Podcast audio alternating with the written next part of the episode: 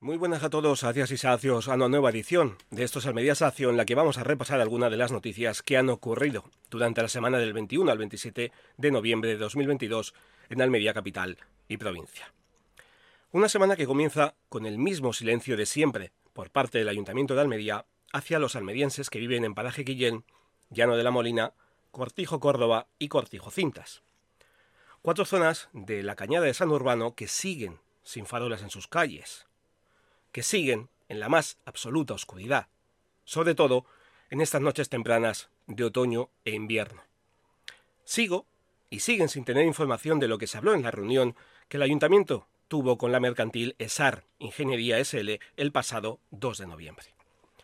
Nada sobre la redacción del proyecto de alumbrado público en los caminos rurales municipalizados de esas cuatro zonas, y no dos, como quieren mostrarnos y vendernos a través del consistorio de una manera indirecta, con lo de municipalizados. No van a engañar a nadie. Son cuatro zonas, y no dos. Ni siquiera la empresa que se ocupa de la redacción del proyecto se ha puesto en contacto conmigo para comentarme sobre qué es lo que se va a hacer. Demasiado secretismo, ¿no?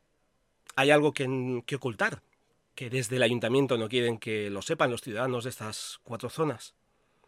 Empezamos con 9.000 euros para la redacción de un proyecto y luego damos algo más para llevárselo puesto. No sería la primera vez que ocurre en un ayuntamiento. No digo en este, digo en cualquiera.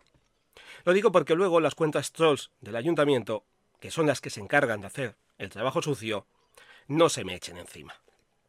Pero ustedes sabrán, mientras, todos ellos seguirán patrullando por las noches para que ningún amigo de lo ajeno asalte y roben sus viviendas. Todos ellos bien unidos por defender lo que es suyo. Algo que no suelen estar los políticos de esta ciudad en un asunto tan importante y crítico como es la seguridad de los ciudadanos de Almería. La Navidad iluminará Almería, pero no así todas las calles de la capital. No será Navidad para todos.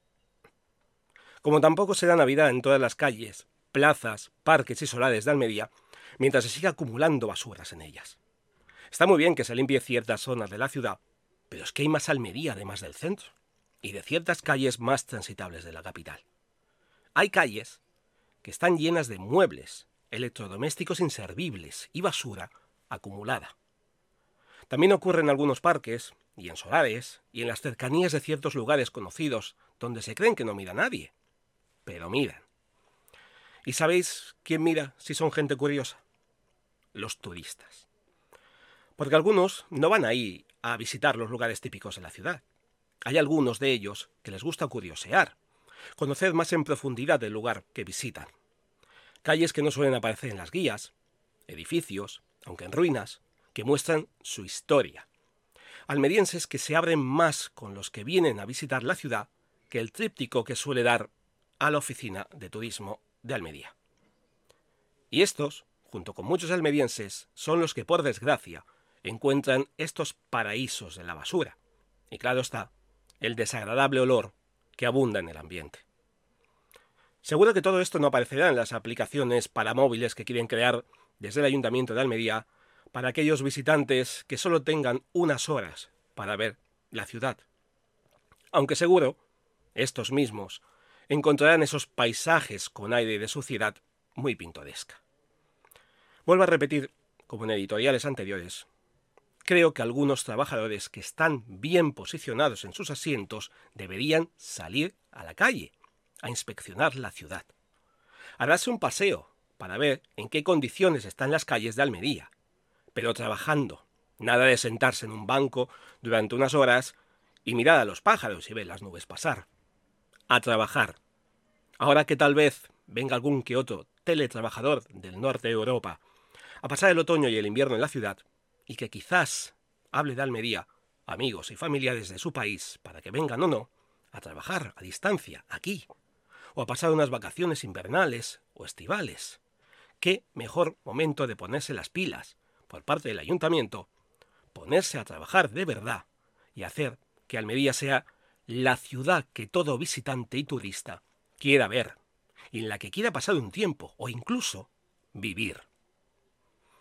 Hay que espabilar, Mucho congreso, mucha jornada turística, mucho influencer que no dice nada de la ciudad ni de la provincia, son las frases típicas vacías de significado y sentimiento, mucha aplicación móvil para recorrer la ciudad, pero aquí lo que triunfa es el boca a boca.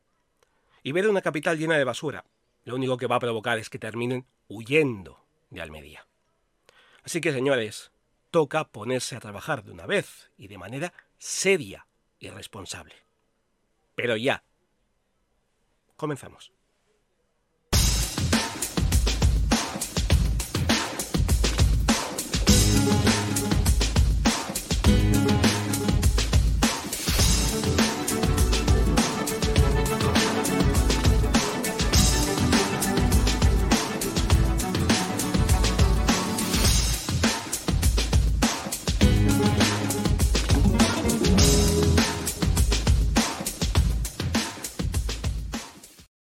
La Fundación La Caixa y el Ayuntamiento de Almería han firmado un acuerdo de colaboración en la implantación de Caixa Pro Infancia, un programa de la Fundación La Caixa centrado en la atención a familias con niños y niñas de entre 0 y 18 años en situación de vulnerabilidad.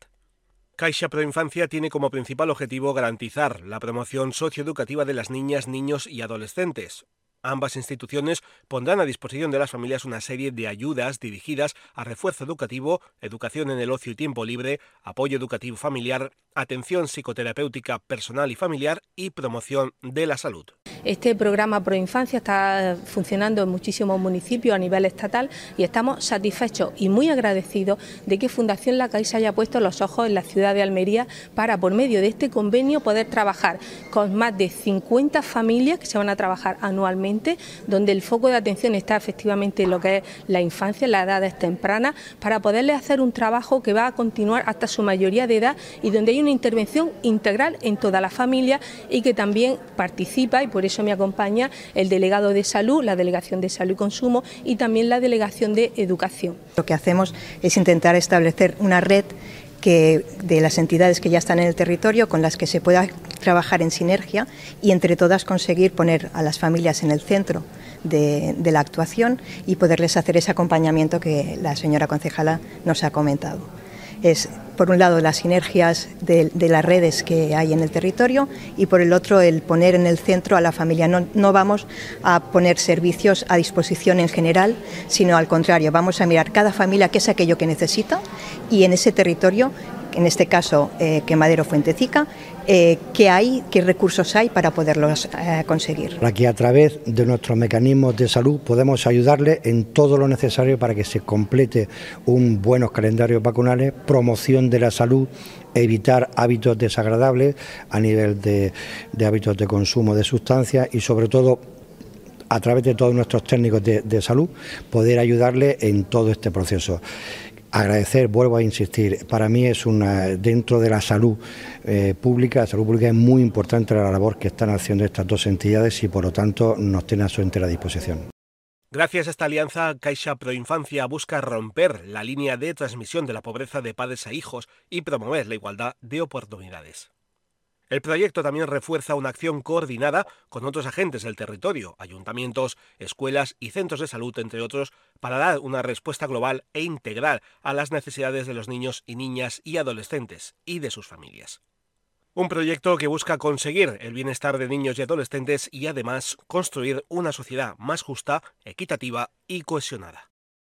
Cruz Roja ha atendido en lo que va de año a 171 mujeres en la provincia de Almería que necesitaron de atención especializada junto a sus hijos a través del programa Servicio Telefónico de Atención y Protección para Víctimas de la Violencia de Género, ATEMPRO, un servicio que ofrece atención inmediata a las víctimas de violencia de género.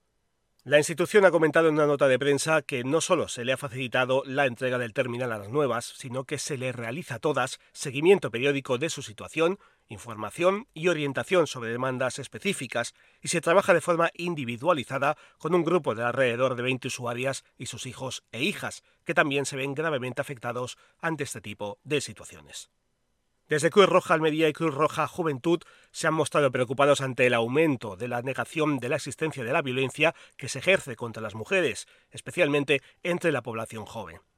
Desde el año 2019 ha aumentado de manera notable el porcentaje de chicos jóvenes que manifiestan que la violencia de género no existe. Un invento ideológico, según estos jóvenes, que ha alcanzado el 20% de la población frente al 12% prepandémico cuando el confinamiento agravó la situación de muchas mujeres. Además, también ha aumentado la opinión de que la violencia es inevitable, es habitual y si es de poca intensidad no supone un problema. La directora de Cruz Roja Juventud, Paula Rivares, ha señalado que el discurso de odio presente en la sociedad en los últimos años ha permeado también en las personas jóvenes. La violencia machista no se cuestiona y es algo que debe entender toda la población para poder seguir construyendo una sociedad más justa y equitativa y recorrer el camino que nos falta para conseguir una igualdad plena. Según Cruz Roja, la falta de educación es uno de los grandes factores que influyen en la violencia de género. Por eso este año han puesto en marcha la campaña No desvíes la mirada, la violencia no se cuestiona. Esta iniciativa pone de manifiesto que no solo es considerada violencia machista aquella que supone un daño físico, sino cualquier forma de violencia ejercida contra las mujeres, entre las que podemos destacar la psicológica o económica, violencias más sutiles y normalizadas. El materno infantil del Hospital Universitario Torre Cárdenas ha inaugurado la terraza de mi recreo, un espacio de 242 metros cuadrados ubicado junto al área de oncohematología pediátrica. Gracias a la colaboración de la Asociación de Padres de Niños y Adolescentes con Cáncer de Almería, Argar, los menores van a poder disfrutar al aire libre de zonas de juegos donde estos podrán subirse, saltar y balancearse, otras donde ejercitar la habilidad y donde poder estar sentado y jugar a juegos de mesa con sus compañeros de planta y también con sus familiares. Todo ello intentando que según la situación del menor pueda estar y disfrutar de una manera u otra de un lugar al aire libre. A la inauguración ha asistido la delegada del Gobierno de la Junta de Andalucía, Aranza Martín, la alcaldesa de Almería, María del Mar Vázquez, el presidente de la Diputación de Almería, Javier Aureliano García, el alcalde de Roquetas de Mar, Gabriel Amat, el delegado territorial de Salud y Consumo, Juan de la Cruz del Monte, el director gerente del Hospital Universitario Torre Cárdenas, Manuel Vida, y la presidenta de Argar, Rosa Onieva. Todos ellos han subrayado el significado que tiene este lugar para los niños enfermos de cáncer y sus familias que pasan temporadas ingresados en el Hospital Torre Cárdenas, un área que forma parte de la recuperación de todos los niños y hace su estancia más amena, un espacio creado en un hospital referencia en Andalucía como es Torre Cárdenas, con profesionales comprometidos con sus pacientes y que alrededor tiene asociaciones como la de Argar, que gracias a su esfuerzo y el de su presidenta mejoran la calidad de vida de muchas personas. Todos ellos con un objetivo principal, mejorar la calidad de vida de los niños con cáncer. La terraza de mi recreo se ha hecho realidad gracias a la Asociación de Padres de Niños y Adolescentes con Cáncer de Almería, Argar, que ha sido la encargada de distribuir las ayudas recibidas por parte de la Diputación de Almería, el Ayuntamiento de Roquetas y empresas como Cajamar, CaixaBank, Almendras de Almería, Fundación Primasol, Grupo Almicrar y Electricidad Moya. El 97% de las personas con discapacidad intelectual no tienen ni un solo amigo un amigo con quien compartir alegrías y tristezas. ¿Te imaginas no tener amigos? A toda vela lleva 25 años trabajando para que las personas con discapacidad intelectual puedan disfrutar también de la amistad. Pincha en el botón de información y ayúdales compartiendo la cantidad que quieras. Con ello financiaremos actividades de ocio y amistad para ellas. A toda vela, 25 años cambiando vidas. Va a ser que todos somos perfectos. Este es el lema de la décima semana de la discapacidad en la localidad de Elegido, que tendrá lugar del 26 de noviembre al 3 de diciembre. Una semana de actividades relacionadas con la discapacidad que ha presentado el área de servicios sociales del Ayuntamiento ejidense con la concejal Delia Miras al frente de este. Siete días en los que se tratará la necesidad de no etiquetar a las personas por una característica especial en unas actividades que llevarán a cabo tanto el consistorio de elegido como las diferentes asociaciones de discapacidad del municipio. El sábado 26 de noviembre se celebró la séptima gala benéfica de la Asociación Murgi en el Teatro Auditorio, con la actuación de Paquito el Zampabollos y compañía, amigos del Teatro de Dalías y Mari Valdivia. El lunes 28 de noviembre, dos actividades. Por un lado, un taller de perros que ayudan en el Colegio de Educación Infantil y Primaria Tierno Galván, a cargo de la asociación Cuenta conmigo. Por otro, un taller de dislexia, otra forma de aprender y enseñar, en el centro Ciavieja, con la asociación Axdial. El martes 29 de noviembre se realizará un reconocimiento a empresas del municipio por su sensibilidad y compromiso social con este colectivo en el Salón de Plenos de la Casa Consistorial. El miércoles 30 de noviembre, cuatro propuestas. Programa de Radio Ejido con la Asociación Down Ejido, Pilates con la Asociación Alfiel en el Círculo Cultural y Recreativo, Taller de perros que ayudan en el Instituto de Educación Secundaria Santa María del Águila con Cuenta conmigo y la tradicional castañada en la sede Down elegido. Jueves 1 de diciembre, una venta benéfica de pascueros organizada por Down a través del programa Agro Integra en la Plaza de Abastos de la localidad. El día 2 de diciembre, lectura de manifiesto y actuación en la Plaza Mayor por parte de Down y las asociaciones Activa tu Ocio y Di Capacitados, Asprodesa, 11, Alfiel, Cuenta conmigo, Down elegido, Altea, Soy especial y que, Cruz Roja, Vivir y Murgi, que contarán con stands y realizarán diferentes actividades en este espacio. Y el sábado 3 de diciembre, coincidiendo con el Día Internacional de la Discapacidad, el Teatro Auditorio se iluminará de color naranja, sumándose a la campaña nacional de edificios iluminados conmemorando esta efeméride. Ese día la Asociación El Timón celebrará su gala anual en el Teatro Auditorio. La concejala de Diamidas ha remarcado que desde el ayuntamiento el objetivo de la Semana de la Discapacidad es recordar que todos en cualquier momento podemos necesitar ayuda y apoyos en nuestro día a día de forma puntual o para siempre. Escuchar y acompañar a las familias y sus demandas y valorar continuamente nuestro municipio para seguir adaptándolo y haciendo cambios en materia de accesibilidad. La localidad de Ejido no puede esperar hasta final de año para despedir el 2022 corriendo y ya ha abierto las inscripciones para la 35 edición de la carrera San Silvestre que tendrá lugar el próximo 31 de diciembre. Esta cita deportiva, organizada por el Instituto Municipal de Deportes del Ayuntamiento de Ejido, contará con dos modalidades, promoción escolar de 5 kilómetros de distancia y popular competitiva de 10 kilómetros. La concejal delegada de Deportes, María José Martín, ha comentado que tras el éxito de la pasada edición vuelven a repetir la misma ubicación de salida y de meta, el Parque Municipal, un espacio que cuenta con una gran amplitud y con las máximas condiciones de seguridad para que tanto participantes como familiares puedan disfrutar de la prueba. Las inscripciones ya están abiertas hasta el miércoles 28 de diciembre a las 0 horas. Aquellos que os queréis apuntar podéis hacerlo de manera presencial en la Casa del Deporte, de lunes a jueves en horario de 8 y media a 14 horas y de 16.30 a 18.30 horas, y los viernes de 8.30 a 14 horas. Otra posibilidad es hacerlo a través de la web del Instituto Municipal de Deportes, imd.elegido.es.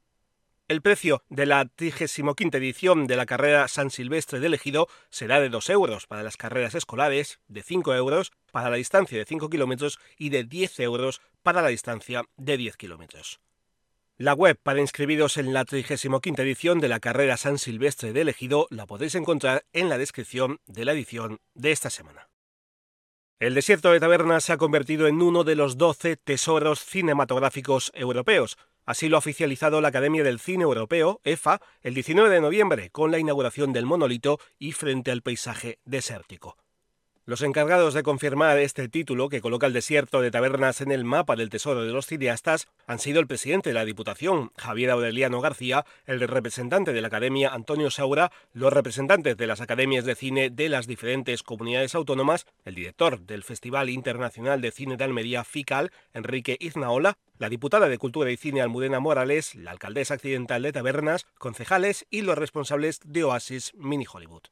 Javier Aureliano García ha remarcado que el desierto de Tabernas es el mayor plató de cine al aire libre que existe en todo el planeta y que este paisaje es uno de los motivos que tienen los almerienses para sentirse orgullosos de su provincia. Un desierto de tabernas que se convierte en el segundo tesoro cinematográfico europeo de Andalucía, ya que el primero es la Plaza de España de Sevilla. Por su parte, Antonio Saura ha comentado que el desierto de Tabernas es un sitio tan emblemático e importante para la historia del cine mundial, esto significa que los 6.800 académicos han reconocido este entorno como uno de los sitios más maravillosos y prolíficos para la existencia de rodajes y para que se manifieste el talento de los autores. Por eso, Tabernas lleva desde la década de los 30 siendo uno de los grandes lugares de rodajes de todo el mundo. En la actualidad hay solo 12 tesoros cinematográficos en todo el mundo que podéis encontrar en la página web de la Academia del Cine Europeo, cuyo enlace lo podéis encontrar en la descripción de la edición de esta semana. Hasta aquí algunas de las noticias de esta semana. Si os ha gustado este nuevo episodio, solo tenéis que dar like al pulgar, suscribirse al canal si es la primera vez que lo escucháis para recibir la notificación de nuevas ediciones y no perderos las noticias y recomendaciones de lo que ocurre cada semana en Almería capital y provincia.